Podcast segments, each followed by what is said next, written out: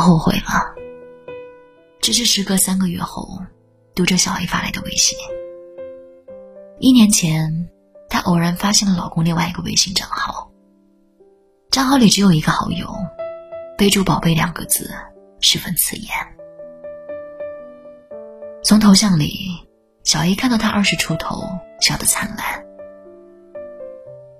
多年没有说过甜言蜜语的老公，对她说着几近温柔关切的话，在朋友圈里。晒着和他亲密的合影。他俩结婚纪念日那天，他对女孩说：“我多么希望躺在我身边的是你。”小叶没有做声，安静截了屏，把聊天记录群发给了他所有的好友，然后进了书房，把门锁了起来。仔细想想。老公的出轨并非没有预兆。半年前，她突然开始注意起形象，甚至喷起了一直被闲置的香水。平时压根不发朋友圈的她，有段时间突然记录起上班时的风景，吃了什么美食。总是在晚上发一些感悟的句子，还有深情的歌曲。那一天晚上，小 A 见证了老公。在门外有急切，到恳求，到暴怒。他大声的吼着：“小 A 是多不解风情，不懂体贴，身材走样，脾气不好。走到这一步，都是被他逼的。而那个女孩又是多么美好，给了他多少慰藉。十年岁月，红玫瑰，终究被碾成了蚊子血。”小 A 果断选择离婚，房子归他。刚离婚那会儿，小 A 也会偷偷的去看他朋友圈。他正大光明秀起了恩爱，置顶照片也换成了跟小三的合影。这是和他在一起的时候，他不屑去做的。小 A 煎熬过，逼迫着自己不去想，后来渐渐放下。直到有一天晚上，小三给他打电话，问前夫是不是在他这里，因为他晚上没有回家。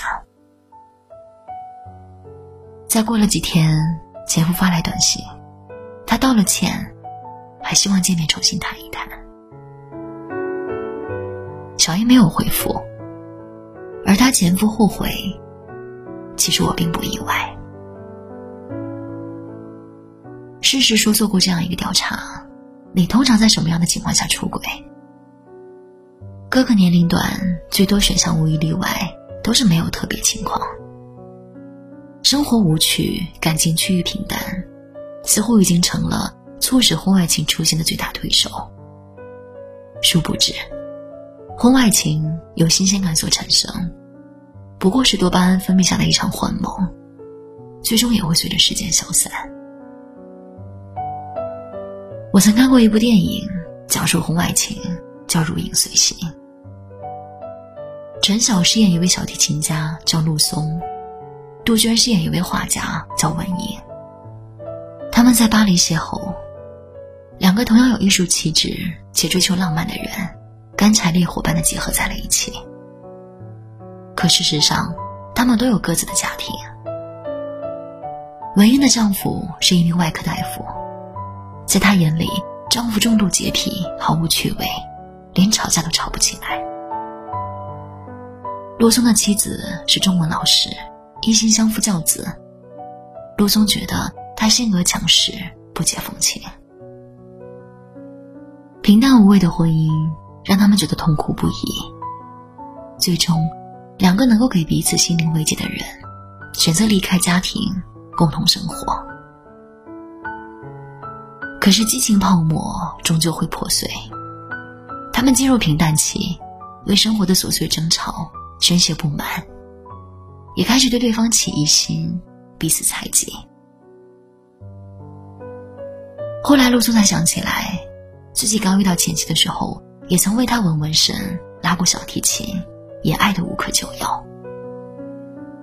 最后，他选择了逃离婚外情，如同逃离上一段婚姻。逃离前妻那般。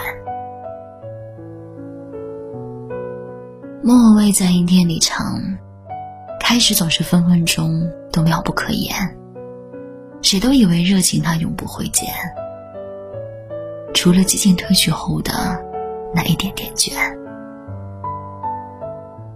与曾经有情谊的妻子在一起，尚且守不住婚姻的平淡，因为新鲜感而结合的感情，也会因为新鲜感更快结束。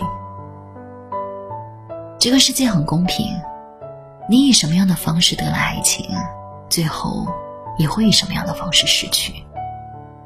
偷来的感情都长久不了。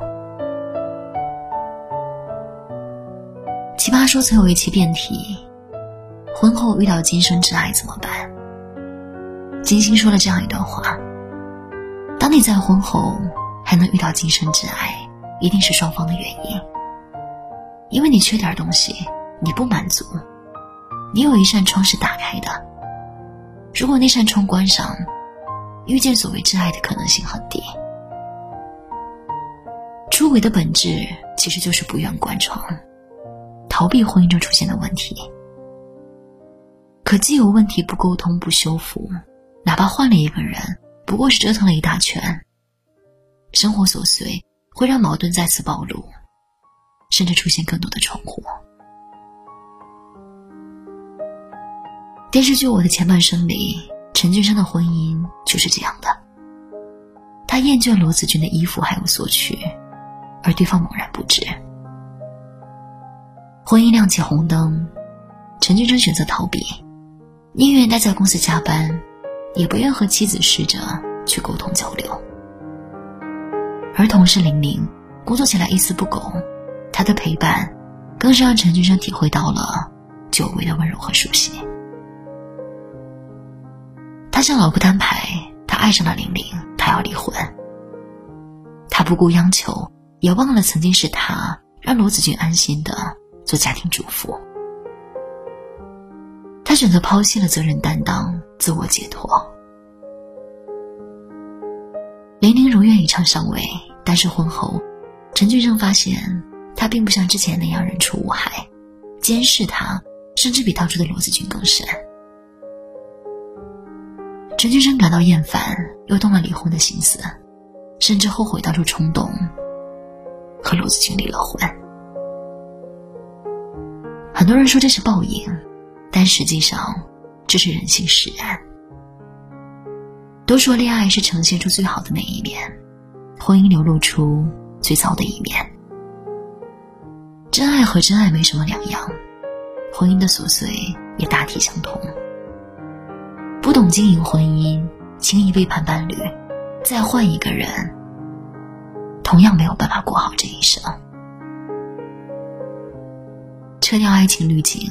不过是一地鸡毛重新上演，山的那边依然是山。一代宗师里说：“对于不恰当时候的人，该克制的一生不越雷池。”在这世上，从来没有两个完美契合的伴侣。婚姻生活漫长琐碎，难免会有一次又一次的危机。我们不过是凡人。被世俗吸引，再正常不过。出轨是本能，但忠诚是选择。当婚姻被岁月磨得只剩柴米油盐的时候，支撑它的一定是责任，而非激情。